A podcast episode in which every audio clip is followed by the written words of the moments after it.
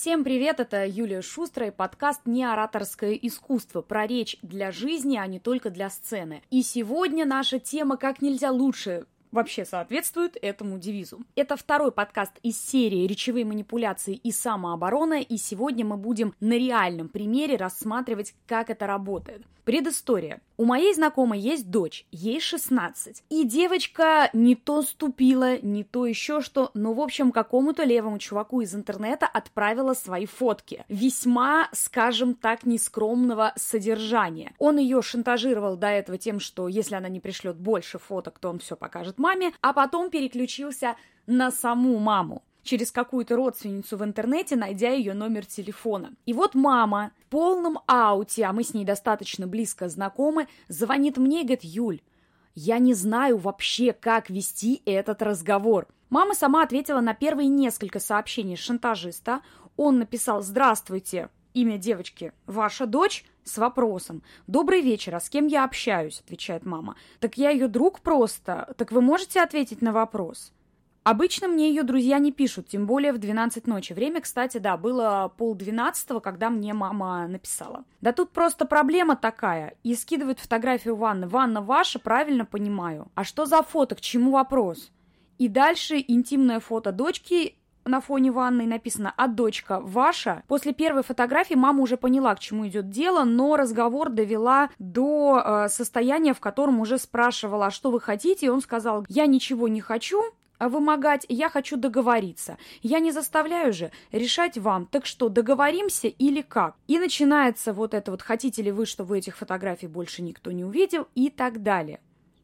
С этого момента к разговору подключили меня. И что я здесь вижу? Ну, кроме очевидного шантажа, здесь есть как минимум уже один прием манипуляций. Это прием вилы, который повторяется многократно, когда вам задают вопрос с вариантами ответа «да» или «нет». Так мы договоримся «да» или «нет». Третий вариант не подразумевается вообще. И когда такую манипуляцию применяют к вам, вы сразу же думаете, что третьего варианта его в принципе не существует. То есть подсознательно мозг воспринимает это так. Но на самом деле третий вариант существует всегда. Я отвечаю уже шантажисту. Они в любом случае не останутся в тайне. Вы же сами сказали, что она эти фото распространяет. Он здесь уже прокололся, то есть он сам сказал, что фото распространяются, но при этом говорил, что сохранит в тайне. Он пытается отмазаться. Распространяет в плане скинула мне. Не думай, что учителям и друзьям со школы она это скидывает. И вот тут начинается самый главный момент. Дело в том, что большинство людей в подобных ситуациях всегда начинают давить на эмоции. Ах так, ты меня шантажируешь, провоцируешь,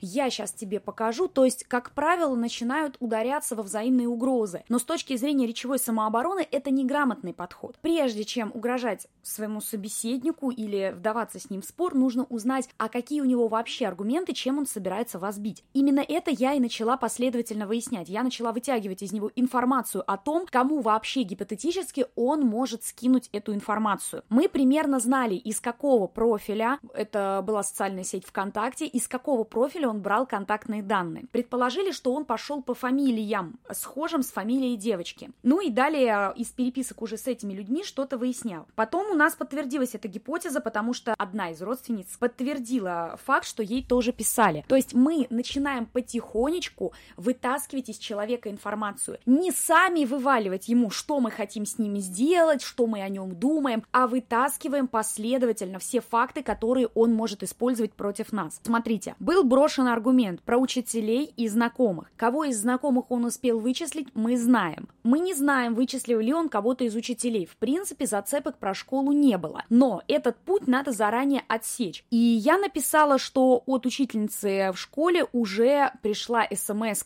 что кто-то из знакомых, а мы знаем, что знакомым он писал, соответственно, пару фото тоже скидывал. То есть гипотеза отрабатывалась так. Учительнице уже кто-то скинул пару фото, ага, значит, учительница писать смысла не имеет. Дальше. Я могу там скинуть э, кому-то еще из вашей семьи. Мы отсекаем следующий вариант. Говорим, так семью всю и так тоже уже на уши поставили. Еще один путь отсекли. Далее мы выстраиваем концепцию разговора так, что он начинает теряться. Я не отвечаю, я задаю вопросы. Потому что в основном вопросы привык задавать он. Судя, кстати, по переписке, несмотря на небольшой возраст э, человека, я потом скажу, откуда мы это знаем, несмотря на это, вопрос он задает очень грамотно. Он бьет в одну и ту же точку. Это такая тактика допроса, и она чрезвычайно эффективна. Дальше. Почему я должна верить именно вам? Вы уже писали, что она их распространяет. Или я что-то неправильно поняла? Короче, она скинула мне эти фото. Чувствуете, да, что в тоне появилась нервозность? И все. Они пока что только у меня и вас. Если хотите, можем договориться, их никто не увидит. Ну, допустим, это уже неправда. Мне родственники позвонили.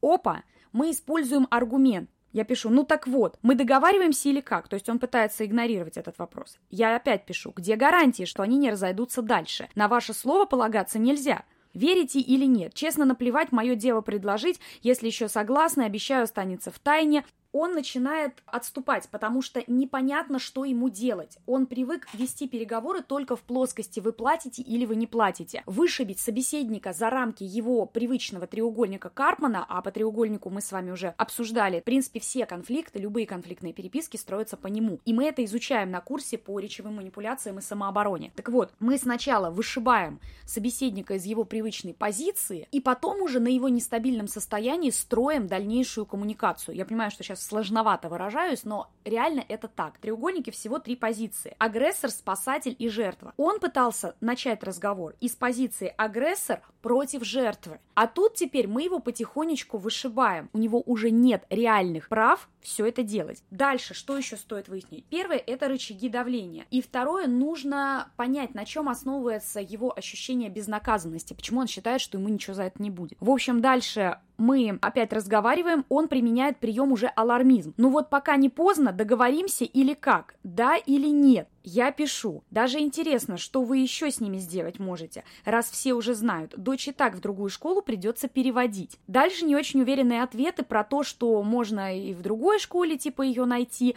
Мы будем договариваться или нет. Если нет, я пересылаю быстренько всем и иду спать. Мы договариваемся, я удаляю и также иду спать. Договариваемся или нет. То есть снова, понимаете, выводится на прием вилы плюс алармизм. Алармизм это всегда, когда вас торопят. Вот это быстренько. Давайте быстренько быстренько, давайте прямо сейчас. Я опять задаю вопрос. Договариваться о чем конкретно, какие требования?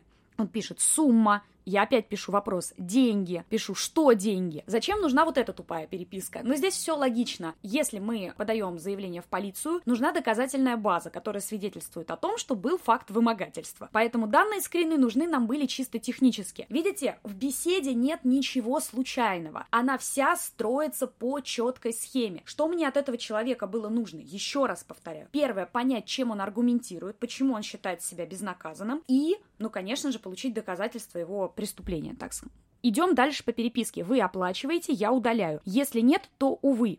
Везде и в галерее из переписок даю слово. И как же удалить из всех переписок? Возьму и удалю. А если они уже сохранили? Не сохранили вы так уверены в своих действиях. То есть, понимаете, я начинаю задавать практически тупые вопросы. Это тоже допросная техника. Вы наверняка видели эту технику в сериалах, когда подозреваемому или свидетелю многократно задают одни и те же вопросы. Они, как правило, тупые, реально тупые. То есть, если у него добивающая техника жесткого допроса, то у меня техника на выматывание мы ее противопоставляем. Причем он уже не ведет себя со мной как с жертвой. Он начинает переходить на равное общение. Дальше самое интересное. Там очень долгая переписка, чтобы вы понимали, по скриншотам у меня получилось аж 53 скриншота. Думаете, быстрее спать хочу. 3 часа ночи, точнее 4. Тут тоже несколько интересных моментов. Он пытается запутать следы, подозревая уже, что вопросы слишком конкретные. Первое. 3 или 4 часа ночи. Это попытка сказать, что он находится в другом часовом поясе такая завуалированная. Дальше я выкатила свои требования, то есть я встала в позицию агрессора, чего от меня, конечно, вообще не ожидали, потому что козыри-то все у него на руках, как это я в позицию агрессора? Утром жду от вас конкретное предложение, сумму, гарантии, ваши контактные данные. Мне надо знать, с кого спрашивать, если будут утечки. Перевод готовы сделать только на карту Сбербанка, никаких киви. Тут он понимает, что его припирают к стенке, выясняют его контактные данные. Человек, еще раз говорю, далеко не дурак, поэтому я эту переписку и взяла как пример речевой самообороны и манипуляции, потому что здесь прям все очень интересно. Вы, тетенька, молодая, просто дело в том, что полиция не поможет, понимаете? Так как у вас обо мне информации ноль, это раз, она она не будет ехать 11 тысяч километров за интим, это два. К тому же сейчас такое положение в стране. В-третьих, я очень сильно извиняюсь. Прям реально, как деньги нужны, нужны очень сильно. Честно, мне самому неприятно это делать. Послушайте меня, прошу. Что мы тут наблюдаем? Первое. 11 тысяч километров. Это попытка показать, что он далеко находится. Хм, интересно. То есть разница во времени у него 3-4 часа, а это Красноярск. А вот э, ехать к нему за 11 тысяч километров, а это Владивосток. Неувязочка. Дальше. Полиция вам в этом деле не поможет, так как у вас обо мне информации ноль. То есть мы понимаем, что никакой крыши, никакого прикрытия, никакой организации за ним нет. Он просто уверен, что его не найдут, и поэтому это делает. Что интересно, в треугольнике пытается манипулировать уже из позиции не агрессора, а жертвы. Я извиняюсь, мне сильно деньги нужны, хотя мне неприятно это делать. Он уже пытается смягчать. Видите, от жесткой политики переговоров он переходит к мягкой. Нифига себе. Кстати, если мы говорим о том, как такие ситуации мы разбираем на курсе, то смотрите, я опять и опять возвращаюсь к треугольнику, потому что это базовая концепция, и пока вы до автоматизма не опробуете вот эту систему, определяющую позицию человека, который вот вас шантажирует или с вами конфликтует, вы сразу понимаете, чего он от вас хочет, и это очень важно. Потому что одно дело, когда человек в себе очень уверен, здесь мы видим, что он уверен уже не до конца. Дальше. Именно в тот момент, когда он начинает нервничать, я просто сворачиваю беседу. Я сейчас хочу серьезно поговорить не с вами, а со своей дочерью. Так уж получилось, что у нас нет папы, и отношения очень доверительные. Я хочу понимать, почему она это сделала в первую очередь. Что я сделала? Я тоже сменила позицию на позицию жертвы. Прибедняемся, прибедняемся. Он понимает, что сейчас все закончится и начинается. Постойте, я хочу закончить, чтобы вы правильно поняли. Соболезную насчет мужа.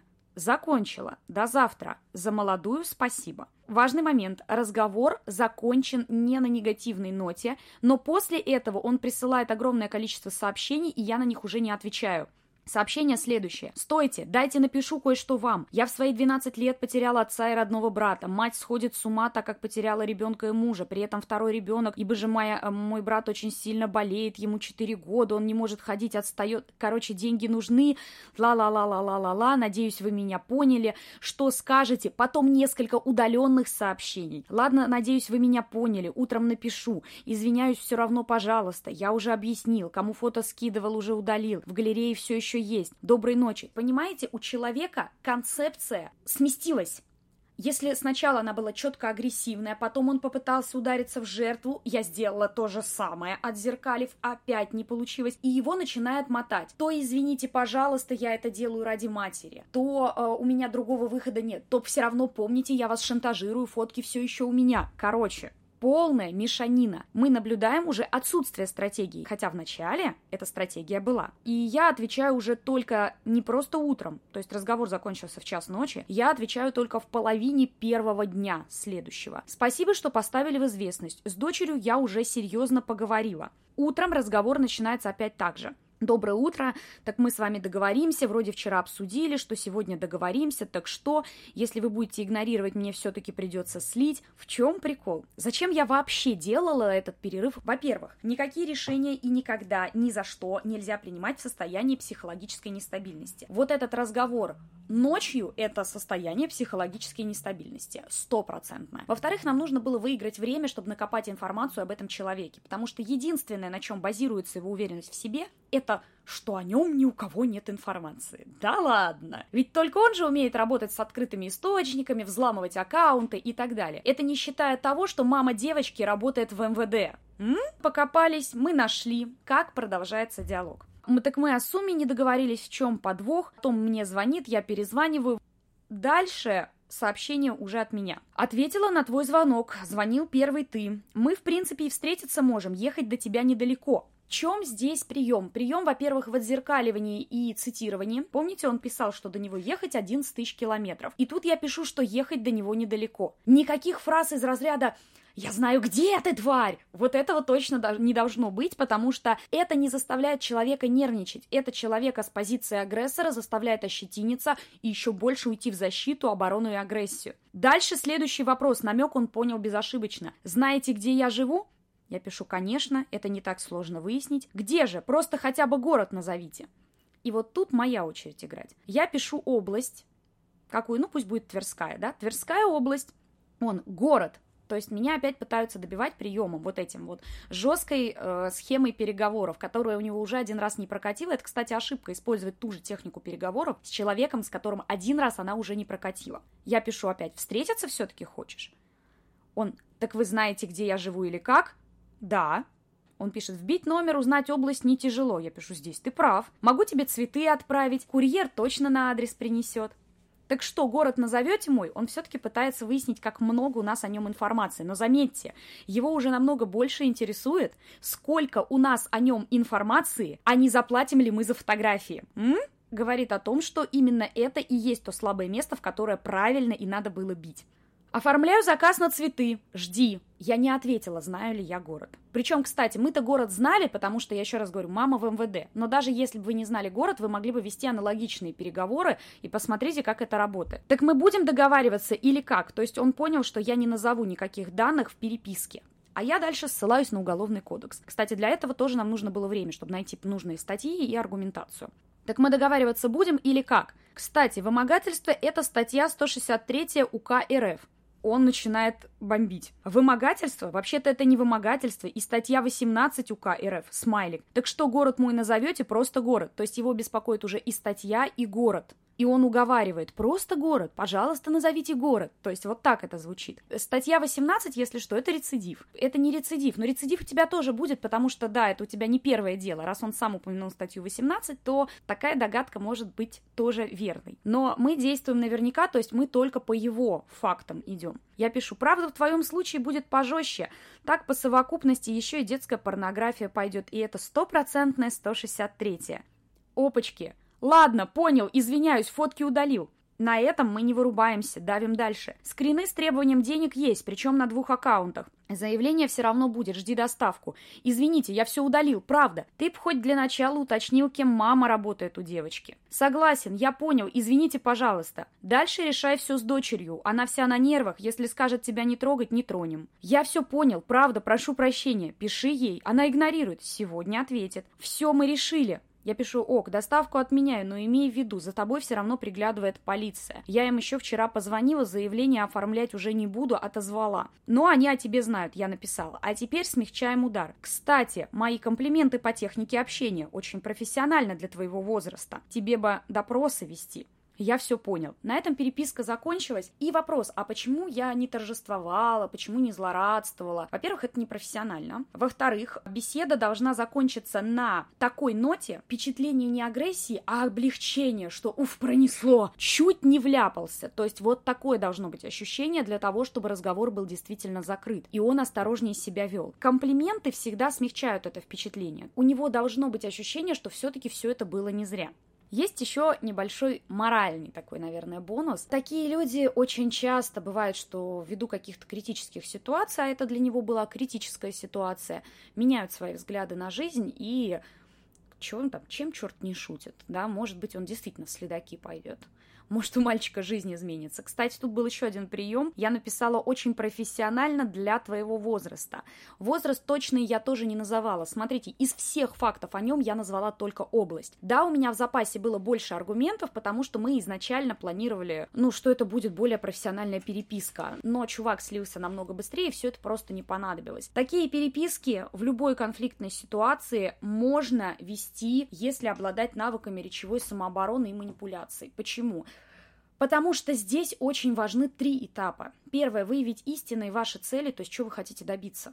Понятно, конечная цель сделать так, чтобы не платить, но она очень абстрактная. Ее нужно разбивать на правильные пункты, что я показала в начале. Да? Сначала сделать так, чтобы он никому больше не писал, потом делать так, чтобы выждать время, найти информацию, и только потом добивать, не подвергаясь эмоциям. Кстати, некоторые пишут, когда я такие истории публикую, что «а как это так, вот не подвергаться эмоциям, а я сейчас все равно выучу приемы, а меня будет бомбить». Поверьте мне, если вы не просто выучите приемы, ну вот вы сейчас послушали, вы знаете о них, да, но в голову они вам маловероятно будут приходить, когда вы будете разговаривать. Почему? Потому что эти приемы требуют отработки. Как? Вы видите вопрос, фиксируете на него ответ. Видите вопрос, фиксируйте ответ. Именно в таком виде я тренируюсь со своими учениками в чате, для того, чтобы знания не были чисто теоретическими. А так, ну да, интересно, прием алармизм, да, интересно там техника допросов, и что нам с этого? Техники, конечно, да, тоже очень разные, и я в свое время училась по многим учебникам, в том числе по учебникам для спецслужб. Я все это объединила вместе с психологическими теориями. Как вы уже слышали, я работаю по треугольнику Карпмана,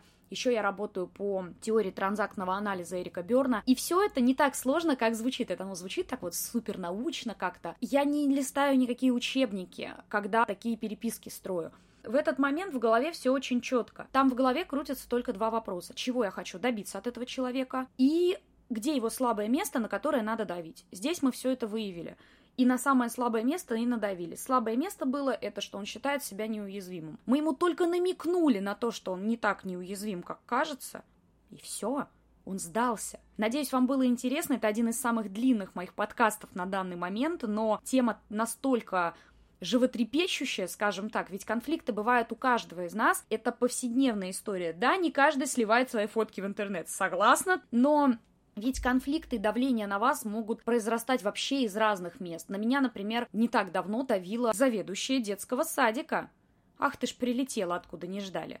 У меня ребенка забирал другой человек из детского садика, и на меня за это накатили. Хотя изначально все были об этом предупреждены. И виновата, и плохая мать, и много чего другого такие агрессивные выпады тоже можно нормально купировать и самое главное, сохранив отношения. Это здесь мне не важно, буду ли я с этим человеком дальше общаться. А с воспитательницами и заведующей-то мне общаться дальше – я сохранила отношения, при этом разрулила конфликт, при этом не осталась козлом отпущения. Это ли не результат? Так что изучайте приемы, они в любом случае пригодятся. Ну и если вы хотите начать это изучение, очень советую скачать мой бесплатный материал. У меня есть такая памятка, как понять, что вами манипулируют. Там описаны самые популярные приемы. Ее вы можете бесплатно скачать по запросу «Хочу памятку» в любой из соцсетей. Чтобы запросить памятку в Инстаграм или во Вконтакте, просто напишите в директ «Хочу памятку». А в Телеграме у меня для этого есть специальный бот. Туда тоже нужно написать «Хочу памятку», и она тоже вам прилетит. Ну а если вы хотите хотите заняться темой манипуляций всерьез и действительно не просто узнать о манипуляциях, а отработать на практике, как с ними взаимодействовать, как их отражать, то жду на своем интенсиве речевые манипуляции и самооборона. Он стартует 12 января, но купить участие в нем можно только в декабре, потому что в январе я, как все нормальные люди, планирую отдыхать.